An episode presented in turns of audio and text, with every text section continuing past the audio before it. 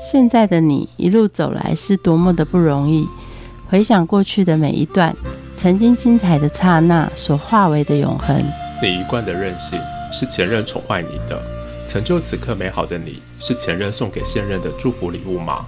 欢迎收听《谁教会我的一件事》，我是 Rico，我是贝大小姐。练习很多次了，我不想再吹了。尤其萨克斯风吹起来嘴巴好酸哦。我换一首。哎，可是老师说要多练习几次啊，要你每一次去感受那个音色会不一样，你知道吗？都是吹出来的音色，那不一样啦。不一样的就是走音啊。哎，是每一个声音吹出来的感觉会不一样，听出当然不一样了，一遍比一遍不耐烦，听出来吗？听得出来越来越难听了。我是听不出来你那个到底音色有什么不一样，只是觉得越来越难听。但是我知道。老师一定听得出来，除了不耐烦之外，你的问题到底出在哪里？我觉得我们还是请老师来听听看。我们欢迎萨斯风老师新宇来确认一下，你到底是不是可以过关了，还就可以换下一首，还是这一首继续练？好，欢迎老师。Hello，大家好，我是新宇。你说我是不是第一遍吹最好？之后就不会再有那么好。有些状况是这样，没有错。第一次不会鬼打墙，第一次是最自然的。对啊，所以上台之前其实要练习的就怎么两遍，第一遍和第二遍不好的，那就选第一遍。如果可以这样的话，那就太棒了，大家都可以呃很轻松的就可以完成一个曲目。但其实，在练习的过程中，没有你想象中的这么简单。那你怎么练习的，能够到做吹到千遍也不厌倦？其实，在练习的过程中，大家都知道，除了一直练。一直练，不断练，不断练。那我们最后想要最快找出方法的方式，就是能够精准的抓出哦哪里是你困难的点，这是老师需要去做的事情，帮助学生在学习当中可以更快速的达到他的目的，然后赶快换下一首，才不会不耐烦。可有时候是心都不在了，是只剩下指法，只剩下机械性的反应。可能这个时候老师的角色又要更做出来一件事情，是要告诉学生这个曲子的故。事性在哪里？让他回来这个情感当中，而不是只有技术上。到了几遍的时候，你才发现其实不太一样，能够飞了更高一层。当然是在越来越熟悉的时候，你可以创造出更多更多不一样的事情。每一次练习画面都一样吗？想的东西都一样嘛？嗯，怎么还不放饭？在前期练习的时候，一定都是技术上的事情会比较多。当然，每一次练习，每一次练习，最后面的画面会是一个更完整性，然后最后到全曲吹完的所有故事性的串联，这样子。你的画面也会有出现哪些东西？前面的区块性，觉得哦，这块应该是看起来像是嗯，在草原里或是什么。那慢慢慢慢会有一个画面，一个故事性。我走到了花莲，我看到了。了什么东西？我怎么去花莲的这一整个过程？那最后你怎么知道好了？就像考试一样，其实都没有准备好的一天呢，考试就到来了。常常我会给自己一个画面，在练习的时候，我告诉我自己，我现在这一次的练习，我就把它当做在舞台上。那不同的心境去练习的时候，就会有不一样的效果。真正的表演完之后，回头再 check，发现了这两个想象和实际上是有落差的吗？还是是完美演出，跟我想象的一模一样？我会尽可能。的让我想象跟我实际上演出会是一样的状态。萨克斯风这个乐器是不是很难掌握？介绍一下萨克斯风有哪一些不同的种类？萨克斯风种类的部分，基本上在台湾比较常会用到的是乐器来说有高音、中音、次中音跟上低音。大家常见的 soprano、alto、tenor 跟 baritone。在音乐类型上呢，除了古典音乐、爵士音乐、流行音乐，当然还有现代音乐这四种。对，那现在目前台湾比较流行、比较常听见的就是爵士或是流行。张飞他是吹萨克斯风，没错，他走的应该是流行那一部分。萨克斯风种类买的时候就不一样了，还是吹法不同，都一样乐器。所以 Kenny G 他吹的是什么？他吹的是高音。Kenny G 其实吹的是流行。在学习萨克斯风的时候，有些人是入门的，或是当好玩的。像老师，你会建议我们应该怎么样开始这个学习之旅，会比较调好心态？不像很多人哦，从小被雅马哈吓死了嘛。对，我懂。我觉得我在看待学生的时候，我会先问问他为什么想要学乐器，他学乐器是为了什么？有些是嗯，可能学校需要，我就是必须要有一个才艺。那有的是我真的很喜欢这个乐器。那当然也有是嗯，一开始是被叫来学。然后学到开始，哎，我觉得很有兴趣的。那在这几种状况下的教法都不一样。如果他真的只是想要学好玩，那我就会给他一些轻松的音乐。那当然最基础的嘴型啊，怎么吹奏方法，这是最基础一定要学到的东西。接下来可能他的比例上面会有一些不一样，比如说，嗯，如果是真的想要走科班的学生，那我可能在基础上会给他比较多的无聊的东西，但是很重要的东西。后悔选这个乐器？它好重哦。如果当时选一个长笛，那不是潇洒多了吗？对，但是我觉得，如果我当初选了长笛，我可能就不会是我现在的我，可能这也是一个命中注定吧。对，选长笛会变董娘。你自己是怎么开始这个萨斯风的学习之旅？小的时候就很喜欢社团的活动，最后爸妈答应我，就是让我去学习管乐团，让我进到管乐团里面去学习。然后在这过程当中，感受到学音乐的快乐。最后进了音乐系，高中的时候是是音乐班，音乐班竞争相当激烈，里面要学科好，才艺要好。那你在这个精英班里面是一个学霸吗？其实我在学习萨克斯风的过程当中，我其实在高中的时候并不是萨克斯风吹最好的，但是最美的啊，可能是 maybe 是哦这样。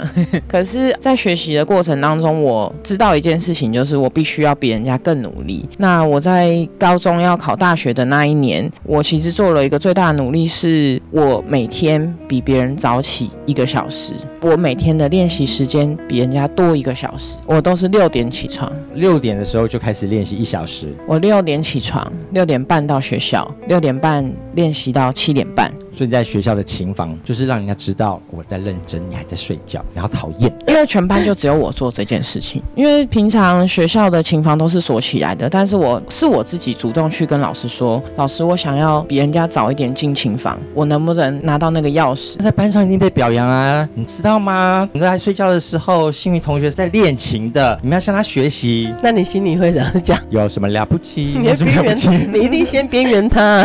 就是你有被边缘吗？有。借情的后，你懂啊？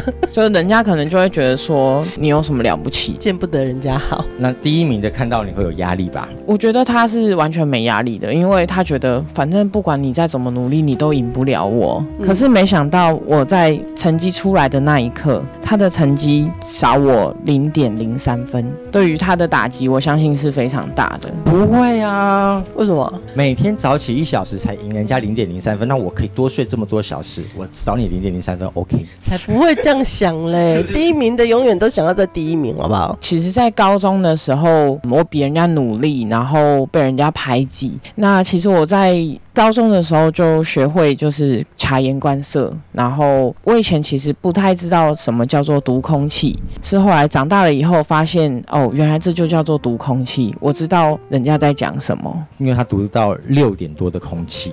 在高中，你有被排挤到被霸凌吗？被人家边缘呐，应该是这样讲。那在边缘吹萨克斯风的学生毕业之后，又到了哪里展开另外一段的萨克斯风学习之旅？后来就考上了台艺大，那那个时候真的是蛮开心的，因为自己赢过了同学，然后拿到了就是全台湾第一名，那带着骄傲进去了学校。嗯，台艺大有萨克斯风班，还是说音乐班里面分萨克斯风组？嗯，就是台艺大音乐系萨克斯风主修。那班上有多少学生？萨克斯风只有你一个名额，音乐系里面就只有你一个吹萨克斯风的。是。一个年级只有一个，对音乐系来说，萨克斯风是这样，一年就只会收一个，所以五间学校那一年就只有五个学生会考上，然后或者是其他学校有可能他们的名额会比较多，也有夜校的啊，所以同一年也会有在班上唯一吹萨克斯风的，这样应该受到大家的关注吧？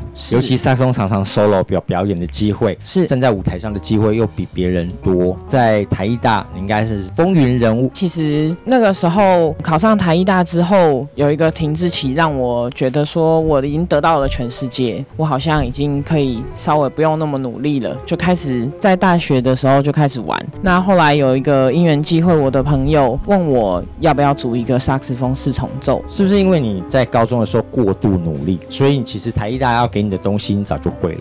虽然老师是同一个，那我那个时候有一点想要。放飞自我，觉得我需要休息一下。那那个时候老师也不会对我这么严格了。组团的过程当中，你是怎么样找到团员的？团员来找我的，他们想要是我，他们直直接主动来问我，哎，你可不可以来我们乐团吹 soprano 的这个角色，吹高音萨克斯风？是萨克斯风乐团四重奏，在这四重奏里面，你担任什么样的角色？也是主唱的角色吗？比较像是，因为四重奏就是我刚刚所说的那四种乐器：高音、中音、次中音、上低音萨克斯风四种萨克斯风。那高音萨克斯风在这个四重奏里面是属于比较独特性高一点，它会有很多 solo 的时候。那你在高中学到的读空气和谦逊这件事情，在主乐团的时候帮助你什么？在乐团里面，我要吹奏的东西都是比较突出一点的。谦逊这个部分，我会要学习的事情是，我要接收到我团员给我的建议，因为我是吹主旋律的人，我大可以觉得说我吹的就是最好的，你们就是要听我的。但是我反而是反过来，我会愿意去听他们怎么跟我说，他们给我的建议啊，星宇，你这个地方你可不可以不要吹这么大声？你的声音太大声了，你已经是高音了，你不用再这么凸显，你已经已经就是耀眼光芒在那里，你可以就是不要这么突出吗？这所有的建议里面，你认为几成是屁？我都非常认真看待他们所说的每一句话，这些建议是真的建议，而不是有心机的。没有，不要吹那么大声啊，我们都没 被看见呐。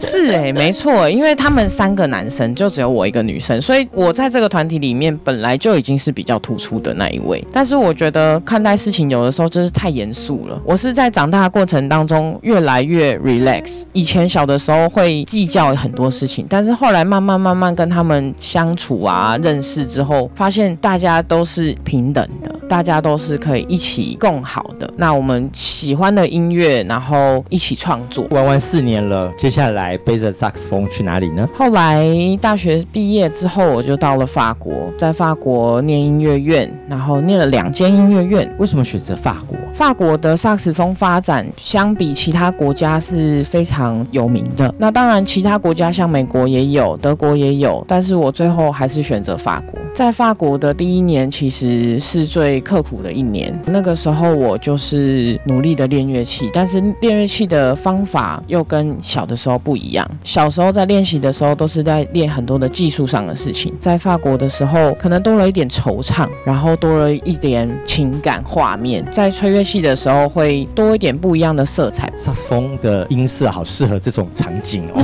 吹着吹着大家就哭出来了吧？吹着吹着就哭出来了。对，法国的音乐教育和台湾的音乐教育差在哪些地方？台湾有的时候会比较是很知识化的，或者是说你要按部就班的把这些一二三四做好。在法国的话，其实老师最主要是要找出你的独特性、你的特色在哪里。那老师如何协助你找到特色？那你发现你的特色是什么？第一个，老师会让你探索你自己喜欢什么样类型的音乐，因为古典音乐也有分很多时期，然后很多风格。老师最主要就是引导大家去寻找自己最喜欢的东西。那我自己的话，我这一块比较是缺点，我比较没有太多的想法，所以老师就一直突破我。最后也觉得我想要做到的事情，可能是跟台湾的民谣有一些连结呀，或者是跟一些国乐，像在法国也会学很多现代乐的部分。那现代乐有有一些曲子是你要模仿一些古乐器的声音啊，要模仿一些国乐的声音啊。那这些东西我觉得是非常非常有有特色的，因为我吹不赢那些世界大赛的帅哥美女们，但是我想要找到的是我自己的特色，然后我喜欢的特色。找特色这件事情在学院好像理所当然，但是你放在商演就没有意义啦。人家问你说会不会吹，会会这个会，对，没错。但是因为没办法，就是赚钱的时候，有时候人家的需求你必须要这样子做。但是回到实际比较文青派的人，他有些有些人会比较想要的是只吹我自己想要的音乐。那当然这一定是大家的期望。我以后也想要只吹我想吹的音乐。找到特色的自己之后，在你现在的人生里面帮助了些什么事情？我觉得人家都说每一个人身上都有很多个标签，那我觉得现在讲更明确一点，就是啊、你身上的 hashtag 是什么？觉得这也是我一直在询问自己，一直在探索我自己的一个部分，就是我的 hashtag 到底是什么，我的特色是什么？在法国待完五年之后，我就回来。来台湾。那其实回来台湾之后，嗯，有一个时期就是，嗯，在法国久了，太慵懒了，就不想工作。刚好有一个因缘机会，可以参加高世娇的演出，那我义不容辞的去参加。在参加的前面，其实我超紧张的，因为乐团里面的老师都是非常有名的老师，然后都是非常非常专业的。在去之前，我身边的朋友都跟我讲说，你要加油，你要加油，你要加油。然后，所以我那个时候就是非常非常紧张，想说，OK，我不知道我会面临什么，反正我就去吧。那真的嗯练习的过程当中，真的很开心，老师是并没有刁钻我的。所以在这次演出，你有几首曲子？一整场音乐会里面，我只有吹一首大 solo。你有看到指挥老师在练习的时候有多刁钻，或者是有多少人被骂？这个团员有几人？整个乐团大概有四五十人，所以他每天要骂四五十人。没有没有，他人家都说他比较喜欢刁那些新人，比如说枪手老师，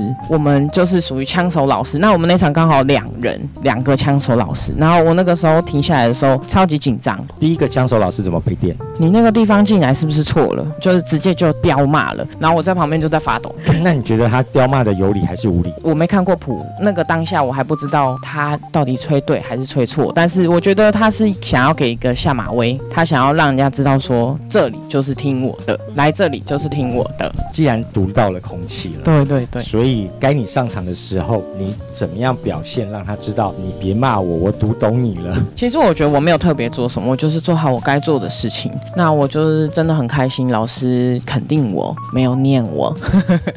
整个练习结束后，你大概又被排挤了吧？我觉得我就是做的更更有礼貌，然后更低调一点，让大家不要讨厌我。志柔那怎么回？星宇你好棒哦，所有的老师都骂我们，只有你人美真好。我就说谢谢啦，没有啦，没有啦，真的没有没有没有这样。高雄演出之后教课，又碰到怎么样的学生？有碰到台湾的练舞行家吗？奇才一定要培养他的吗？其实现在的学生，我们都是老师要自己去寻找适合培养的学生。也就是伯乐都有，千里马没有。